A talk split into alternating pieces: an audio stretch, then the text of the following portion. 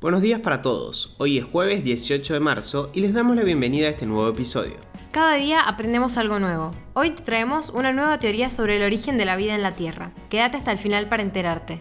Mi nombre es Manuel Carrasco Y yo soy Jazmín Gutiérrez. y esto es Primera Parada, un podcast de Publius Group. Nacionales. En el gobierno nacional hay mucha preocupación por los jóvenes que regresan contagiados de los viajes de que realizan a países como México y exige que se suspendan ante la situación sanitaria. También se insistirá en desaconsejar los traslados al exterior de los ciudadanos argentinos. Además, se reforzará el cumplimiento estricto de la cuarentena obligatoria para aquellos que hayan viajado recientemente y se realizó una denuncia por los PCR presuntamente truchos que se detectaron en ciudadanos argentinos que viajaron a Cancún. Crece el conflicto entre el gobierno de Alberto Fernández y la administración de Gildo Insfrán en Formosa por las denuncias sobre violaciones a los derechos humanos. Después de semanas tensas, dos ministerios enviaron sendos pedidos de informes a la provincia sobre la situación de un grupo de mujeres indígenas que se escondían por miedo que las obligaran a aislarse y las separaran de sus hijos. La situación de la investigación despertó preocupación en el Instituto Nacional de Asuntos Indígenas. La inflación entre los precios mayoristas fue de 6,1% en febrero, la cifra más alta desde agosto de 2019, según informó este miércoles el INDEC. Los precios de la construcción, por su parte, tuvieron un ajuste del 5%. El índice de precios internos al por mayor tuvo un avance muy por encima de la inflación en general que se conoció la semana pasada del 3,6%. En el acumulado de los últimos 12 meses, los precios mayoristas registran un 47,7% de incremento, lo que marca que los insumos aumentan a ritmo más rápido que los productos finales al consumidor. El ministro de Relaciones Exteriores israelí emitió un mensaje por el 29 aniversario del atentado de la Embajada de Israel en la Argentina, en el que responsabilizó a la República Islámica de Irán por la voladura que dejó 22 muertos y 242 heridos. El titular del ministerio se lamentó porque ninguno de los responsables de este hecho criminal ha sido llevado ante la justicia. Internacionales.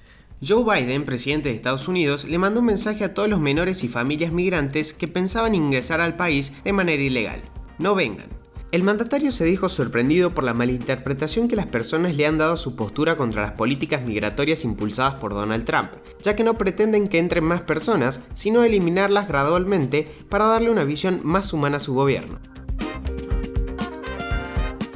La Comisión Europea presentó este miércoles su propuesta para crear un certificado digital que facilite los desplazamientos de aquellos viajeros que hayan sido vacunados contra el coronavirus, pero también de aquellos que cuenten con anticuerpos o acrediten un resultado negativo en un test antes de viajar.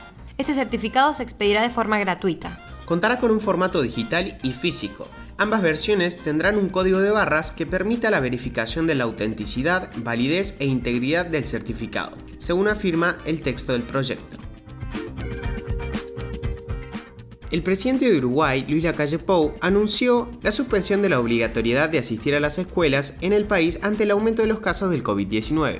La medida no será opcional para la educación media en el municipio de Rivera, fronterizo con Brasil y el más afectado del país, mientras que otras jurisdicciones podrán tomar decisiones de la misma naturaleza si así se lo sugieren las autoridades sanitarias locales y tras consultarlo con las nacionales. Un escándalo se desató en Chile luego de que esta semana al menos 10 personas denunciaron que fueron vacunadas por error contra el COVID-19. Según afirman, les aplicaron la segunda dosis de un laboratorio distinto al de la primera inoculación. Se les aplicó la vacuna Sinovac cuando deberían recibir la vacuna del laboratorio Pfizer.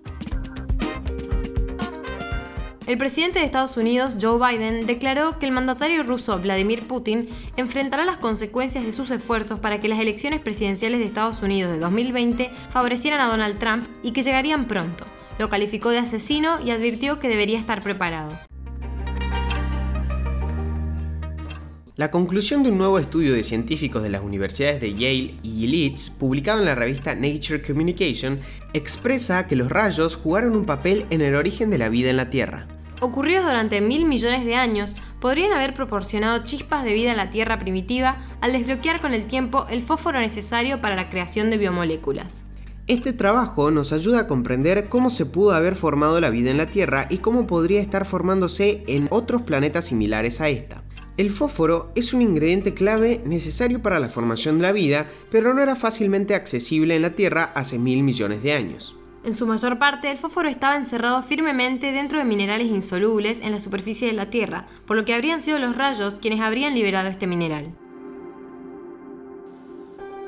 Ahora sí, los despedimos por hoy.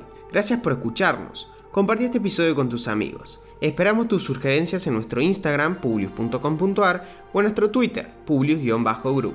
Los esperamos mañana en el próximo episodio de Primera Parada. Que tengan un muy buen día.